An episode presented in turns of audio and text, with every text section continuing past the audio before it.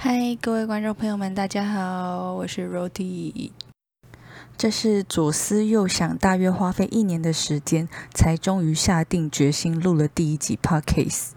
大概看了 Podcast 啊，不，听了听了 Podcast，大概一年左右的时间，发现它真的是非常的有趣。对我个人是非常喜欢在洗澡的时候听 Podcast。那跟大家先介绍一下我的背景。对我之前呢。是从事旅游美食相关的媒体工作人员，也就是俗称的小编、编辑。有些人甚至会叫我们记者，但其实我从事记者的部分其实算是蛮少的，大部分是就是当小编这样。然后我们每天的工作内容就是介绍一些好吃好玩的景点啊、餐厅啊之类的。对，然后做这行大概。四年左右吧，然后接着我就转职去当一般公司里面的公关社群小编，对，也做了大概两年多，然后我就想说，哦哦哦哦哦，忘了跟大家说一下，我还有另外一个身份是实况主，我在退取。T W I T C H，也就是美国的 Amazon 底下的公司，呃，有在买美国网拍啊之类的，应该都知道 Amazon 这个平台。这样，这个平台它基本上是游戏直播的平台，我们都会称之叫做实况，就跟大家想象中的那种手机直播平台是不太一样的。在这个平台上面，大部分的人在打游戏，然后近几年也开始会有一些唱歌的啊、跳舞的啊，甚至是聊天的啊。或者是像我主要的，也就是和我以前的工作有一点点关系的，对我是从事 IRL 户外直播，主要有吃东西，介绍一些特别的餐厅、小吃，或者是一些很有特色的景点。也是因为我离开旅游美食之前的那个媒体工作之后，我想说，我们不要浪费我们过去所累积的这些东西，希望它能够用另外一种方式呈现。让大家一起挖掘这个世界上更多美好的东西。所以，其实我想了很久，就是 podcast 我们要录什么样的主题？嗯，我想了一下，其实我想了很久，从去年差不多这种时间开始吧，也大概是一二月之类的，一直到今年，其实想了一整年了。我想想要剪 podcast 录开 podcast，已经想了很久很久很久，但一直不知道要做什么主题。但这样讲下去，感觉我们很适合继续在 podcast 上面介绍这些东西，对啊，或者是各种生活类的东西，我觉得也都可以聊一下。那么，诶，第一集就这样可不可以啊？才三分钟，好，看来不能第一集只是这个样子。那么，我们第一集就来聊一下一个一直让我都非常印象深刻的一间小吃摊。它算小吃摊吗？它其实应该算是路边摊这个样子。那是在大概几年前啊，应该四年前或者在更久以前了吧，有点忘记那个时间点了。对，那个时候我还在旅游媒体的 旅游美食的媒体里面工作，对，还在当着快乐的小编。那个时候我下班的时候就已经会开始在退取上面开户外实况。有一天我就去饶河夜市。也就饶河街夜市，哎，到底有没有街呢？其实不知道，但我非常常去。它在台北市的松山区吧。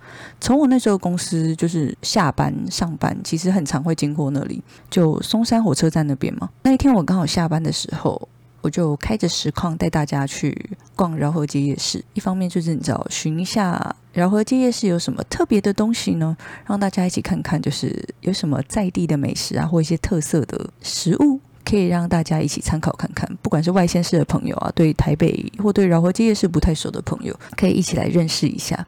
然后那个时候走着走着，诶，在靠近尾声的时候，教堂那边那是教堂吗？还是一个医院？等一下，我查一下，查到了，是松山长老教会，它的位置就在松山松山长老教会的前面。那个时候很特别的地方是，我一经过那个摊子，就觉得它长得蛮日式的，蛮可爱的。然后稍微看了一下他摊位前面的介绍，记得他那时候摆了几张纸，然后介绍一下他们这个摊位的一些理念啊、重点之类的。哦，不得了诶，一靠近之后，然后细看了之后，发现原来他们是在辅导一些流浪的人们。那其实简单来讲，我们就是皆有游民，我们平常会这样称呼他们。因为一些生活发生了一些特别的状况，然后没有办法遭遇低潮啊，暂时没有办法站起来，暂时没有办法融入社会的人们，他们就是负责这件事情，辅导这些游民们，让他们可以有一份工作，来这边卖炸鸡啊，然后卖红茶，然后有这种工作机会。因为其实一般游民，你要让他去工作，其实是不太容易的事，各种问题在，所以游民其实不太方便。有一份稳定的工作，应该说不太容易了。然后他们就从游民里面找出比较适合的个案，对，可能他离正常生活就只缺这么一点点，就差这么一点点，他就可以恢复一般正常的生活了。他们就让他们来这边上班，这样。他那个时候我印象很深刻的是，他旁边还放了一个小书摊，然后有做一些介绍，让大家更能够理解他们的理念。那时候我一经过就觉得说：天哪，一定要光顾啊！就这是一件很棒的事。因为我真的好喜欢，就是我们透过日常生活中的每一笔消费，我们吃的东西、穿的东西，或者是各种生活用品，如果它能够多一层意义的话，那不就超棒的吗？超级赞！所以我那个时候就立刻决定说，我一定要吃这间店。对，而且我那个时候不止在实况上，就是光顾了这个摊子——浪人食堂。我那个时候回去之后，也立刻着手要写一篇新闻来介绍这个摊位，想说把这样的理念介绍出去。我希望能够帮他们曝光，让更多人可以知道这个摊位，因为他那个时候很新。我查了一下，我那个时候二零一八年光顾那个摊子的，然后他新开幕的样子。因为其实我非常常去饶河夜市，还有新开的或者是一些新的摊位，我们。尽早会很容易发现的。那时候就觉得这样一个新的摊位，然后他有这么好的理念，一定要好好帮他曝光传达出去。就觉得小小的我们也可以有一些大大的贡献。对，所以那时候我就立刻回去之后就开始跟这个浪人食堂的背后的经营者联络，然后写了一篇新闻报道。这样，然后时隔了四年。呃，经历了最近两年的 COVID nineteen，我前阵子又重新在实况的时候，经过了饶河夜市，我们又去那边逛街了，巡视一下。在经历了前阵子，因为现在是二零二二年了嘛，我那个时候是二零二一年八月过后去的，应该说我们经历了几个月，就是只能关在家里，无法出去拍拍照啊、吃东西啊、玩啊，无法内用，对对，有好几个月是没有办法内用的。然后甚至连很多夜市都受到了很大的影响，然后生意变得非常的差，生意一落千丈，然后很多摊位甚至就倒闭的啊什么的都有。所以那个时候我们很喜欢去各个夜市。刚开始恢复可以正常外出的时候，我们就到台北的各大夜市去走跳，然后看看一下这些夜市的状况如何。很关心一下夜市生意有没有变好啊？还是说非常的差？那我们那个时候逛一逛，诶，打个岔讲一下，那个时候逛了宁夏夜市、南机场夜市、士林夜市，然后再来就是饶河夜市吧。这几个夜市都有逛到。宁夏夜市真的算是最没有受到什么影响的，它算是一开放就是大家可以正常出门。你知道三级一解封之后，它就算是回复非常非常非常快。那最惨的应该是士林夜市，士林夜市其实一直到最近，现在都二零二二年二月了，我好像前几天才去吧，一月一月多的时候才去的，那个时候就还是状况不是非常的好，人潮没有像他以前好几年前，可能四年前、五年前那个时候那么那么好的感觉，对吧？对他来讲就影响到非常非常的大。Anyway，绕得有点远了。前阵子的时候，我们就是照惯例去巡视夜市的时候，到饶河街夜市的时候，走着走着发现，哎，浪人食堂它又重新开了。因为其实这些年来，我不时都会去逛一下饶河街夜市嘛，每隔几个月去逛一次，因为在开实况的关系。对我觉得夜市算是实况上非常非常热门的一个题材，对，尤其是户外实况，因为就是很丰富嘛。很多摊位啊，很热闹，然后其他国家也可能不一定能够常看到像这样的景色，所以就算是非常有特色。前几年的时候，我记得我那时候再去逛饶河夜市的时候，有一阵子就没有再看到浪人食堂了。我还在想说啊，他是不是啊经营不善倒闭了？诶，结果我最近疫情过后重新再去，发现它又开了，可是它的位置好像跟以前不太一样，我不是很确定。但它现在就是变成崭新的样子了，它卖的东西也跟以前不一样。现在卖的是鲤鱼烧。对我那，我记得我那时候在逛的时候，在摊位上一看到，想说，哎，这不是浪人食堂吗？哎，它跟以前不一样嘞，它现在没有卖炸的，它以前是卖炸鸡，然后还有就像那种咸酥鸡摊位的感觉，它有卖甜不辣、花枝丸什么的薯条，然后搭配蜜香红茶、冰沙、奶盖那类的。对我记得印象非常深刻。可是我这一次最近近期的时候去，发现。他竟然卖鲤鱼烧，哎，你们知道鲤鱼烧是什么吗？它其实长得就像鸡蛋糕，里面有包馅的鸡蛋糕吧？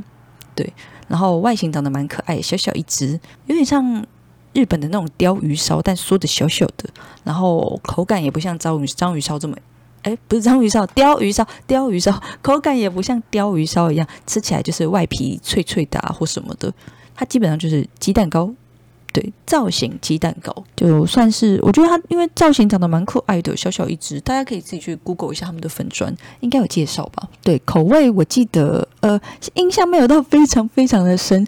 对，因为我自己对甜食比较没有那么了解，啊。但鸡蛋糕这种东西基本上，嗯，不会到雷啦，所以大家有机会经过的话，我觉得可以试试看，再支持他一下，不要让他又消失了。我们看到这种。这么有意义的摊位，其实就会很希望说，他可以就是你知道做起来啊，然后帮助更多人，让更多没有家的游民们，他们可以生活步入正轨，对啊？因为毕竟每一个人在人生中都难免会遇到一些波折、低潮的时候，那不是每一个人都很幸运，在遇到低潮的时候还可以站起来，像他们这样可以帮助他们伸出一只手。在别人站不起来的时候，扶他起来，步入正轨，对啊，其实对整个社会也是一件很棒的事，不单单只是否一两位游民这样。赞。再来是要跟大家介绍一下我最新热腾腾去的一间猫咪咖啡厅，就是二月八号，就是昨天了。这间猫咪咖啡厅呢，它是去年十二月才开幕的，它在善导寺捷运站六号出口走过去，应该不到十分钟吧。好像三分钟还五分钟就到了，因为我有点小迷路。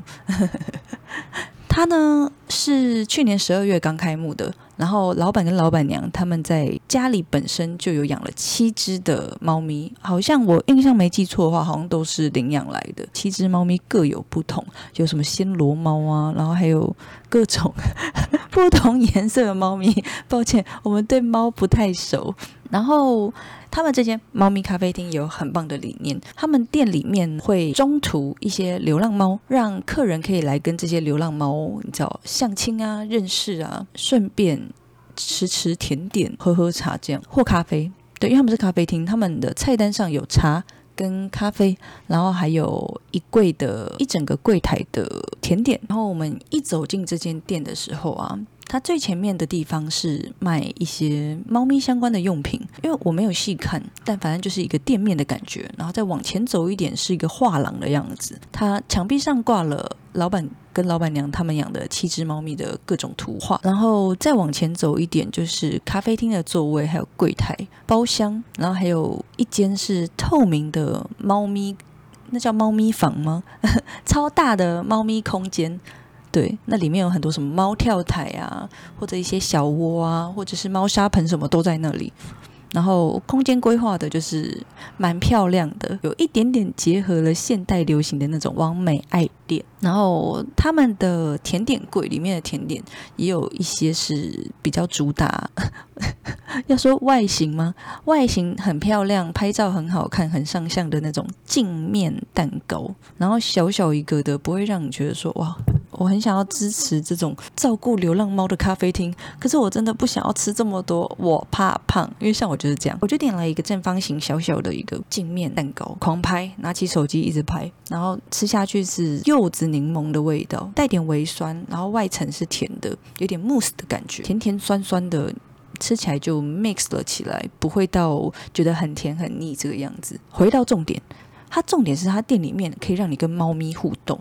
对你不止可以跟，就是像现在店里，昨天跟老板娘聊，目前是有三只流浪猫，那三只流浪猫里面有一只已经要被送养出去了，本周五它就会离开那个地方，对，换另外一批流浪猫来这里常住。其实不一定常住啊，看他有没有被领养走。不只有这些流浪猫可以让你跟他玩。老板娘他们家的七只猫咪也会每天轮流来店里上班。像我昨天遇到的叫做阿喵跟米米茶吗？好像是米茶，一只暹罗猫。但阿喵跟米茶基本上他们两个就是疯狂的想睡觉。阿喵它就是后来有给我抱了一下。对这边的猫，我觉得都非常非常的亲人，超级 amazing。因为我平常其实。没有养猫的人，有时候是不知道怎么跟猫咪相处。像我们在路上跟流浪猫玩，你拍拍它的屁股，它有时候感觉很开心很爽，但你再多拍几下，它可能爪子就伸过来了，就不知道它到底现在是要还是不要，真的不知道。然后也不知道摸猫咪要摸哪里比较好，很多人都说摸下巴，但对我们这种没有养猫的人，摸它的下巴真的压力很大诶。就很怕你摸下巴摸没两下，你的手会不会就是被它知道 直接消失，手指头不见，或者手指两个洞，不知道就会很害怕。所以我们通常都会想先给它闻一下，然后摸摸它的头之类。但猫咪就好像就会一直想要逃，对。就觉得是不是深受动物讨厌，真的是不知道哎，不像狗狗就是很好捉摸，狗狗就是友善的狗，它就你摸怎么摸它都蛮开心的。但猫咪真的是不知道。但我昨天第一次去了一世有猫，哎，我刚刚有讲店名吗？我该不会直到现在才讲了？我该不会到现在才讲这间猫咪咖啡厅的名字叫做一世有猫吧？一是一二三四五六 七的一，然后室是室内的室。教室的室，对，有就是有没有猫就是猫咪的猫，一室有猫就是一整个空间里面都有猫，大概是这个意思吧。重点是猫咪咖啡厅没什么，知道没什么特别的。其实猫咪咖啡厅流行已经很久很久很久了，已经好几年了，就是 everywhere 其实都有，台北市其实就有好多间吧。但是里面的猫。这么亲人的，哎，我真的是第一次看到，哎，因为其实有去过好几间猫咪咖啡厅了。通常猫咪是不太理人的，对，但 maybe 是因为他们有规划好的空间，让猫咪可以，你知道，可能比较不害怕吗？对，我不知道，跟猫咪真的太不熟了，所以你知道，我昨天拿着逗逗猫棒在那边逗猫，结果猫咪很认真的在那边跟我玩，我真的是吓到，哎。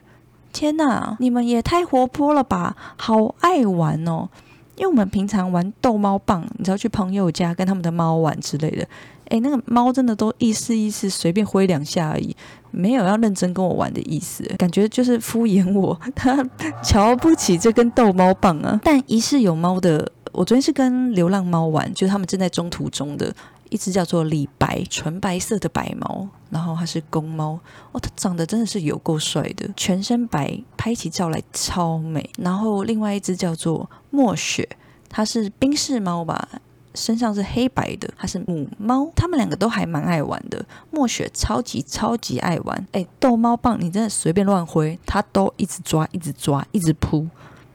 非常的好操控，对，然后还有另外一只叫做阿比，嗯，威士比的那种阿比，它是虎斑猫吧？哎，我不知道它是公的还是母的，但它是一只小猫，好像才三个多月大而已。它就是本周五要被送养出去的孩子，恭喜阿比，恭喜你找到家啊！昨天老板娘也有跟我分享阿比的故事。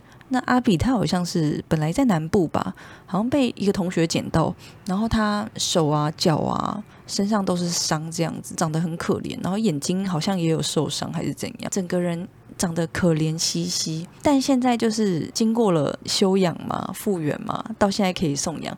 他现在已经长得非常的漂亮，然后你从他的个性散发出来的感觉，你不会觉得他好像曾经受过伤。会以为他是无忧无虑长大的孩子，这真的超活 超级亲人，没事就翻肚诶，你跟他玩逗猫棒玩一玩一玩，然后他就狂翻肚给你看，太可爱了。而且年纪这么小的猫，它那肚子哦，它身上的毛都太 Q 了，真的是疗愈到不行。但有可能是这一批猫咪，它刚好就是性格都是比较亲近人，蛮喜欢靠近人的。像李白那只白白色的公猫。它就是会靠过来要蹭你，然后让你摸它这样子。三只都很 nice，然后老板娘他们自己养的那七只猫咪店长们，我昨天是遇到两只嘛，那两只也都非常的 nice。举例来说，他们都给摸，我觉得给摸，然后都不会发脾气，不会对你哈气、咬你或怎样伸爪之类的，都不会。我觉得真的是 宾至如归。这个时候可以说宾至如归吗？我真的觉得。哦，太受到欢迎了！拜托，我们人生求的是什么啊？就是去猫咪咖跟 猫猫咪咖啡厅里面，所有的猫咪都不讨厌你，愿意让你摸，这样就够了。然后当你挥逗猫棒的时候，它愿意跟你玩，这样就非常的幸福了。拜托，然后因为这间我们今天刚好不知道为什么主题就变成就是那些有在做公益的餐厅。咖啡厅、小吃店，不小心就变成这种主题。但我觉得这样其实蛮好的，不知道将来能不能够收集到更多类似这样子的餐厅啊，或者是类似这样的资讯。然后我们实际去体验过后，你知道会有不一样的感受，对啊，很赞呢。诶，不如以后就定调都走这种类型好了。不过说到那个像这种有在做公益的咖啡厅啊，其实还蛮多的。嗯，台北最有名的应该叫浪浪别哭吧，它就是专门在送养流浪狗，而且它是送养米克斯，米克斯的狗狗，懂小黑、小黄、小白、小花。或者是米克斯的猫咪，你知道橘猫、黑猫，黑猫好像蛮多的。因为我自己也去过浪浪别哭几次。最近比较近期的是，我一月份的时候去台南的浪浪别哭，因为浪浪别哭好像在台北、台南跟台中吗？对，好像是这三个地方都有浪浪别哭。然后我一月的时候去台南旅行，就是去了。台南的浪浪别库，然后它是两层楼吧？对我印象中是两层楼的建筑，然后空间哎很大哎，真不愧是在台南哎。可是它的位置又不太偏远，因为我那个时候住的是中西区，对我住在神农街附近，海岸路那里，就住在那边，然后我可以步行走到那边，好像其实走的也不会太远，交通位置我觉得算是相当方便的，毕竟我走得过去，你也可以。对吧？而且那天还下雨，诶，哎，好像在林百货附近。我想起来了，我那天走走走走走走走走走走的要命。对，在林百货附近吧，我印象中是这个样子。我还先逛了林百货，然后就去那个浪浪别哭啊。走进去之后，哎，我发现他们现在做的很好，哎，因为我上一次去台北的浪浪别哭是蛮多年以前的，应该有五六五六年前了吧。我现在去台南的店，发现。哎，浪浪别哭！他们现在有在出自己的一些相关周边，然后就可以透过周边维持更好的收益。比如说，你来咖啡厅啊，你可以带一些伴手礼走。他那边我记得我那个时候稍微看了一下，有明信片，还有什么啊？我忘了，就是一些小东西，长得蛮可爱的。但因为下雨不太方便带，但大家有兴趣的话可以去。然后你知道，譬如说透过一杯咖啡，哎，他他。啊，对不起。譬如说，透过一杯咖啡、一杯茶或者一份餐点的消费，无形中你可以帮助这些猫咪啊、狗狗啊这些小动物，其实是很棒的一件事，对吧？反正，哎，你总要喝茶、吃饭、喝咖啡啊。人生在世，谁不吃饭？对啊，所以你去这种地方，我觉得就可以一举两得，摸蛤蟆兼洗裤，无形中做善事，帮自己积积阴德，大概是这个样子啦。而且浪浪别哭，它很佛系，它的低消我记得好像是九十块，非常便宜，而且就选择很多啦，就你不一定说我一定要点到什么三百五百，然后觉得哦负担大或怎样，没有钱，九十块，我觉得。算是真的很便宜的，然后一室有猫，它的低消我记得是一杯饮料，但呃，它饮料一杯好像一百多块，一百多到两百多的都有，但基本上我觉得看在能够帮助小动物的份上，我都不会觉得贵了，对啊，如果你们也有这样类似的理念的话，就可以多多支持，像我们今天提到的这三间店，大概就是这个样子啦。那我们第一集 Parkcase。正式结束，谢谢大家的收听。有什么意见可以在留言告诉我。诶，那我是不是要叫大家追踪什么的？追踪、订阅、开启小铃铛？嗯 p o d c a s 有这些东西吗？